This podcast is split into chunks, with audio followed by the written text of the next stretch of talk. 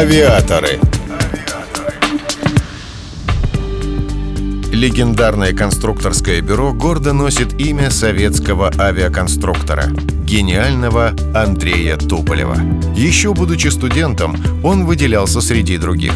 Вместе со своим преподавателем Жуковским и при поддержке самого Ленина они создали первый аэрогидродинамический институт. Это было стартовой точкой для бурного развития самолетостроения в будущем. Дело своего отца поддержал и Алексей Туполев – Вместе они трудились уже в фамильном конструкторском бюро. Супруга Андрея Николаевича тоже была привлечена к оформлению самолетов.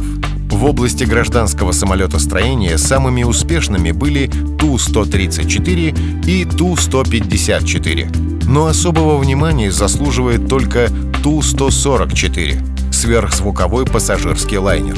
Это был первый пассажирский самолет, преодолевший звуковой барьер. На него возлагались большие надежды. Самолет получил разрешение на внутренние полеты.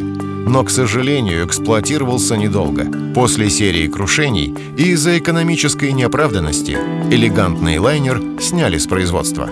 На самолетах марки Ту установлено около 78 мировых рекордов, в том числе перелет Чкалова через Северный полюс. За годы существования КБ разработала более 300 проектов – более 18 тысяч самолетов было произведено под маркой Ту. Сегодня это предприятие – великое наследие Туполева и крупнейший разработчик военной и гражданской авиационной техники. Авиаторы –